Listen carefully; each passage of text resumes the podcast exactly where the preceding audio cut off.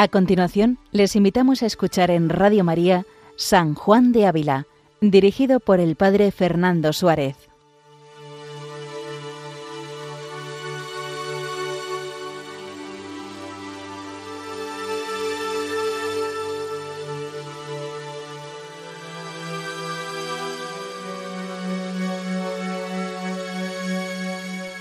Muy buenos días a todos los oyentes de Radio María. Una semana más, con la gracia del Señor, continuamos este programa dedicado a San Juan de Ávila, doctor de la Iglesia Universal. Durante estas semanas, estos meses, estamos recorriendo este escrito dirigido a doña Sancha Carrillo, doncella de Fija, que le pedía algunas advertencias escritas como reglas del bien vivir para que leyéndolas se consolase y aprovechase. Sabemos a través del padre Juan de Villarás que estos pliegos enviados a doña Sancha Carrillo gustaron tanto que le pidió que escribiera más y más. Pero parece ser que el origen de este audifilia está fundamentalmente en la experiencia que San Juan de Ávila tiene en la cárcel de Sevilla. Y es que bien sabemos que su predicación en Sevilla le granjeó no pocos enemigos y fue procesado por la Inquisición, que le acusaba pues de fomentar la oración mental, de proponer la defensa de las mujeres y de sus derechos. En el fondo se le acusaba de estar contaminado de erasmismo, que en aquel momento era una corriente que empezaba a desarrollarse por Europa. Es en este contexto en el cual eh, San Juan de Ávila pues profundiza personalmente en su relación con Dios. Dirá que aprendió más en tiempo que pasó en la cárcel de Sevilla que en todos los libros que había leído durante toda su vida. Es ahí donde empezó a escribir este Audifilia dirigido a doña Sancha Carrillo. ¿Y por qué decimos esto? Porque en el fondo los santos, los santos son aquellos que viendo las inmoralidades de la época, las necesidades de la Iglesia, se decidieron a reformar la Iglesia desde dentro, con amor, con oración, con penitencia, con humildad, no reformándola yendo en contra de la propia Iglesia, sino desde dentro y con humildad. Hoy vamos a tratar el capítulo 45 de Audifilia, que precisamente nos va a hablar de la fe y de la importancia de ser fieles a lo que el Señor ha declarado. Dice así el título, ¿por qué el Señor ordenó salvarnos mediante la fe y no por humana razón? Y de la grande sujeción que debemos tener a las cosas que la fe nos enseña y de la particular devoción que especialmente debemos tener a lo que el Señor Jesús enseñó por su boca. Dice, la orden de las palabras de este tratado pedía que tras la primera de él os declarase la segunda, mas la orden de las sentencias, por ser una de las primeras y la tercera, pide que, dejando la segunda, os declare la tercera, que dice así, inclina tu oído. Hace referencia aquí San Juan de Ávila al inicio del Salmo 44, 45. Audifilia, escucha hija, mira, inclina tu oído. La primera parte ha sido escucha hija. Por eso San Juan de Ávila ha dedicado esta gran primera parte a hablar acerca de los lenguajes del mundo que hemos de escuchar. Veíamos los lenguajes del mundo, del demonio y de la carne. Por eso ahora se va a adentrar, inclinar el oído, inclinar, poner atención. ¿A qué debemos poner atención? Dice, para lo cual habéis de notar que es tanta la alteza de las cosas de Dios y tan baja nuestra razón y fácil de ser engañada, que para seguridad de nuestra salvación ordenó Dios salvarnos por fe y no por nuestro saber, lo cual no hizo sin muy justa causa. Porque pues el mundo, como dice San Pablo, no conoció a Dios en sabiduría, citando primera Corintios, antes desatinaron los hombres en diversos errores, atribuyendo la gloria de Dios al sol y luna y otras criaturas, y ya que otros conocieron a Dios por rastro de las criaturas, tomaron tanta soberbia de su rastrear en conocer cosa tan alta, que le fue quitada esta luz por su soberbia, que el Señor por su bondad les había dado. Y así cayeron en tinieblas de idolatría y de muchedumbre de otros pecados, como los que no conocieron a Dios habían caído. Aquí nos dice San Juan de Ávila que Dios da a conocer la sabiduría. La sabiduría es un camino para el encuentro con Dios. Pero no podemos poner la seguridad de nuestra salvación en ella, porque precisamente aquellos que han puesto su confianza en la sabiduría o su confianza en la razón, han llegado a soberbia y han construido ídolos en torno a su pensar, su conocer y su parecer. Por lo cual, continúa diciendo San Juan de Ávila, así como después que los ángeles malos pecaron, no consintió Dios, como lo suelen hacer los escarmentados, que viviese en el cielo alguna criatura que pudiese pecar, así viendo cuán mal se aprovecharon los hombres de su razón, y que el mundo, como dice San Pablo, no conoció a Dios por sabiduría, no quiso dejar en manos de ella el conocimiento de Él y salvación de ellos, mas antes quiso, por la predicación de lo que la razón no alcanza, hacer salvos, no a los escudriñadores, mas a los sencillos creyentes. Es decir, Dios no le ha dado la razón al hombre para que se apoye en ella para su salvación. Por eso continúa diciendo, así, después de habernos el Espíritu Santo amonestado las dos ya dichas palabras, que dice, oye y ve, luego nos amonesta con la tercera que dice, inclina tu oído, en lo cual nos da a entender, dice el Santo Maestro, que debemos muy profundamente sujetar nuestra razón y no estar yertos en ella si queremos que el oír y el ver, que para nuestro bien nos fueron dados, no nos sean ocasión de perdición eterna. Y continúa diciendo, cierto es que muchos han oído palabras de Dios y han tenido excelentes conocimientos de cosas sutiles y altas, y porque se arrimaron más a la curiosidad de la vista que a inclinar con obediencia la oreja de su razón, se les tornó el ver ceguedad, y tropezaron en la luz de mediodía, como si fuera tinieblas. Por eso, si no queréis errar en el camino del cielo, inclinad vuestro oído o vuestra oreja, quiero decir, vuestra razón, sin temor de ser engañada, inclinadla con profundísima reverencia a la palabra de Dios, que está dicha en toda la Sagrada Escritura.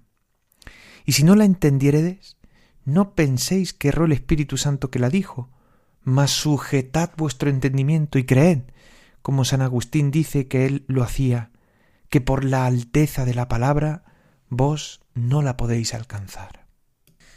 En este punto podemos recordar lo que nos dice el Concilio Vaticano II en la Constitución de Iberbum sobre la divina revelación.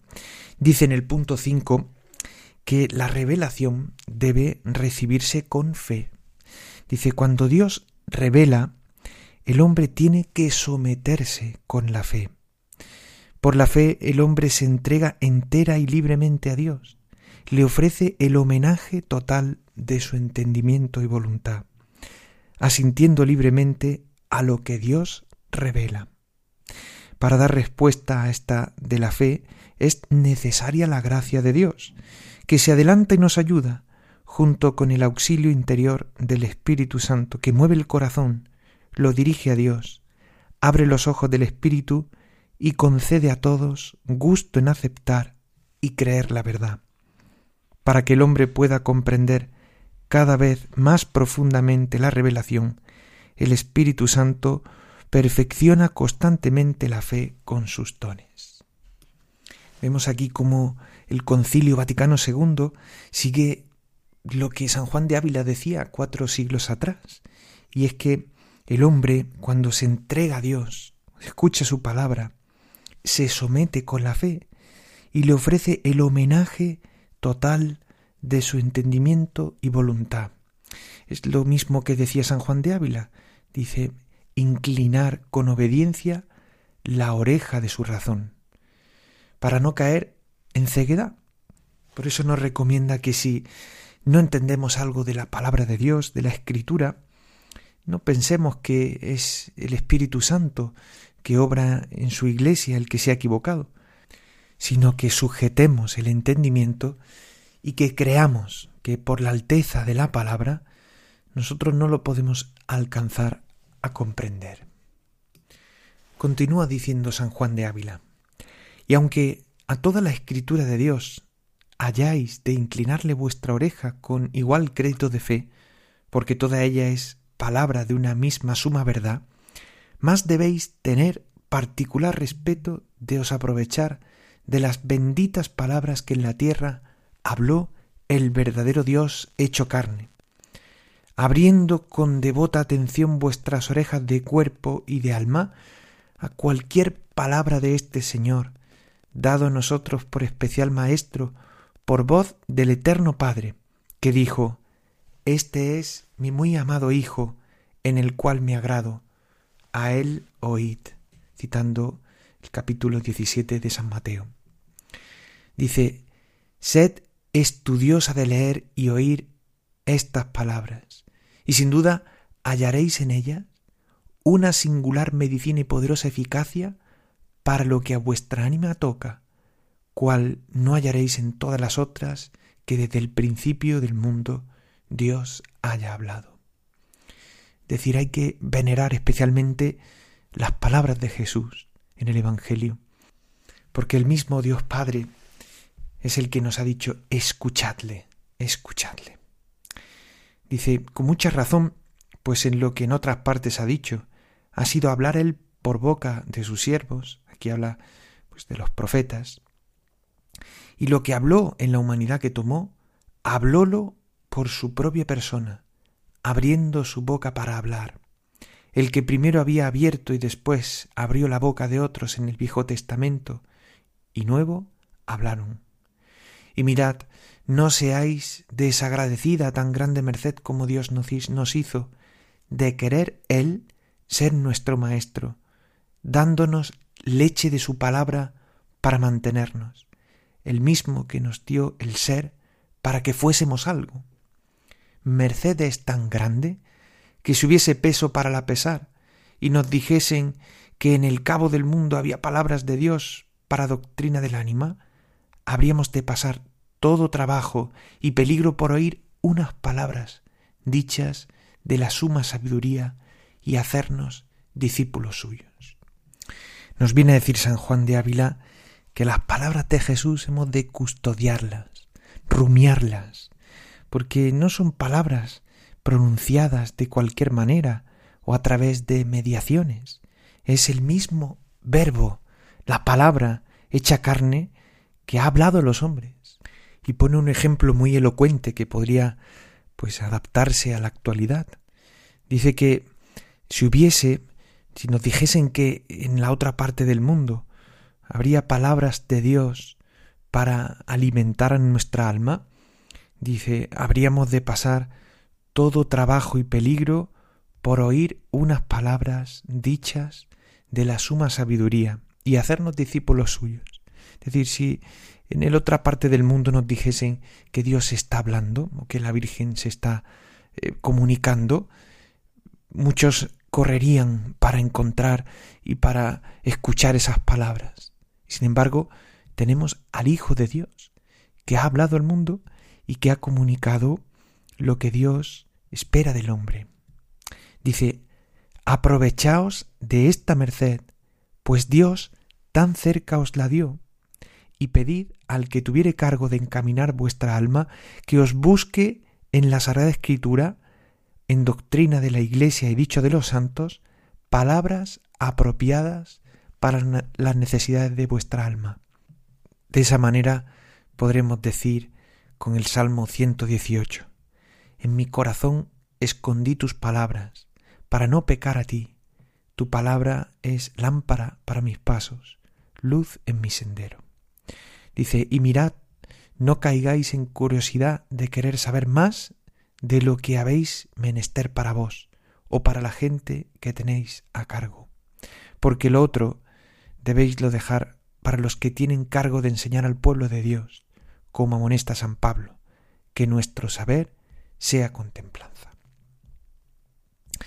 En el capítulo 46 va a continuar con este tema, pero especialmente va a relacionar la verdad de la interpretación de las Sagradas Escrituras a la autoría de la Iglesia. Dice así el título, que la Escritura Santa no se ha de declarar por cualquier seso, sino por el de la Iglesia romana, y donde ella no declara, se ha de seguir la conforme a la exposición de los santos y del grande crédito y sujeción que a esta Iglesia Santa debemos tener.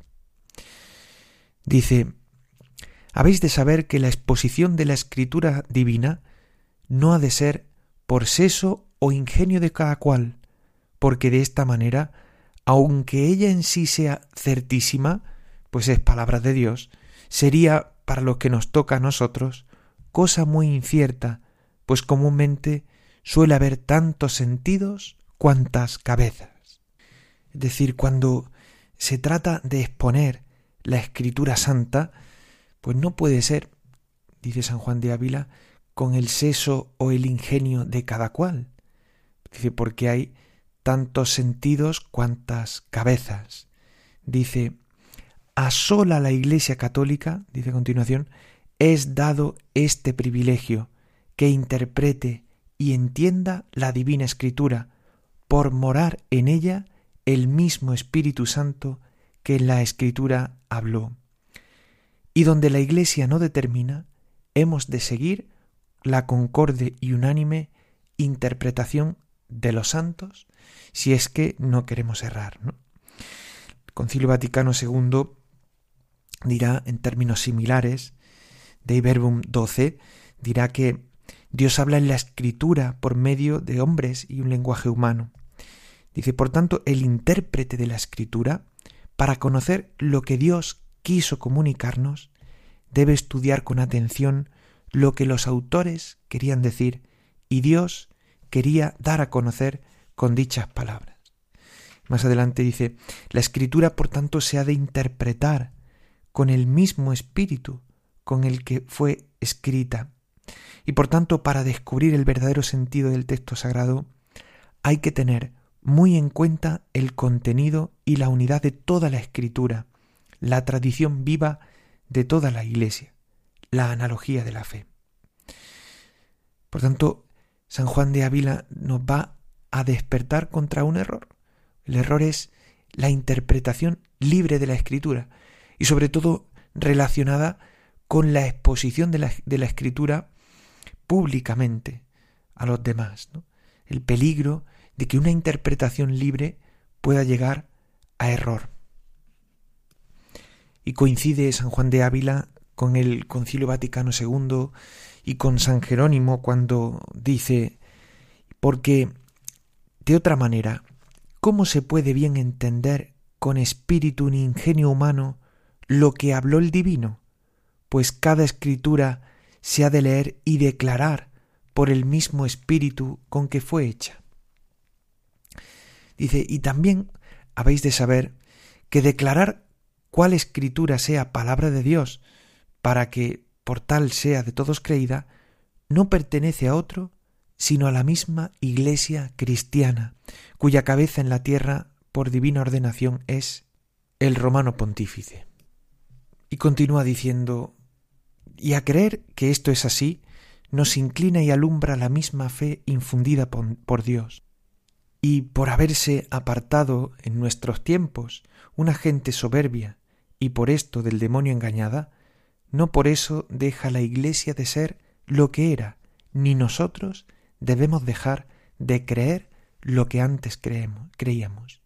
Por tanto, contra esta Iglesia no os mueva revelación ni sentimiento de espíritu ni otra cosa mayor ni menor, aunque pareciese ser ángel del cielo quien contra ella decía.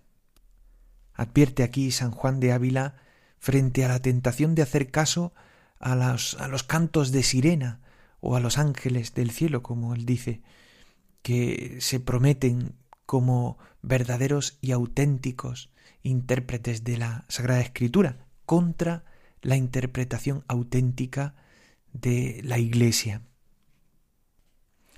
Por eso dice, mirad en lo que han parado los que se apartaron en tiempos pasados de la creencia de esta Iglesia, y cómo fueron semejables a ruido de viento que presto se pasa y luego se olvida.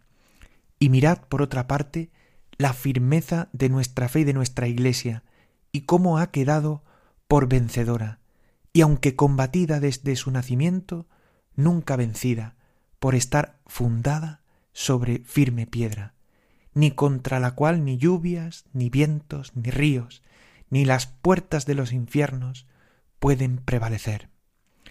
Cerrad, pues, vuestras orejas a toda doctrina ajena de la Iglesia, y seguid la creencia usada y guardada de tanta muchedumbre de años, pues es cierto que en ella han sido salvos y santos grandísima muchedumbre de gente. Es un consejo que nos da hoy San Juan de Ávila y que bien podríamos aplicarnos a la actualidad, cuando muchos enarbolan banderas que parece que, que van a rescatar a la Iglesia de la secularización, cuando en el fondo lo que sucede es que la secularización se está produciendo internamente. Y termina diciendo, dice, siendo el principal de los que estos engañados siguen, un Lutero, tan flaco en su carne, que ni pudo vivir, según él lo dice, sin mujer, ni muerta una vivir en castidad, sin tomar otra. Pues de esta manera, y con esta peroración acerca de Martín Lutero, termina San Juan de Ávila diciendo ¿Cómo llamaremos espíritu bueno al que en aquel mal hombre vivía? Pues no tuvo fuerza para darle castidad, aun de las más comunes, siendo la que él prometió de las más altas, teniéndola muchos, a quien él fuera razón que siguiera como a mejores. Pues con este ejemplo terminamos este programa en el cual nos hemos adentrado en la necesidad de escuchar a Jesús, y de interpretar adecuadamente lo que Jesús ha venido a decirnos. Mirad en lo que han parado los que se apartaron en tiempos pasados de la creencia de esta Iglesia, y mirad por otra parte la firmeza de nuestra fe y de nuestra Iglesia, y de cómo ha quedado por vencedora, y aunque combatida desde su nacimiento, nunca vencida. Que el Señor nos ayude a vivir en la ortodoxia y en la catolicidad. Gloria al Padre y al Hijo y al Espíritu Santo, como era en el principio, ahora y siempre, por los siglos de los siglos. Amén. Alabado sea Jesucristo.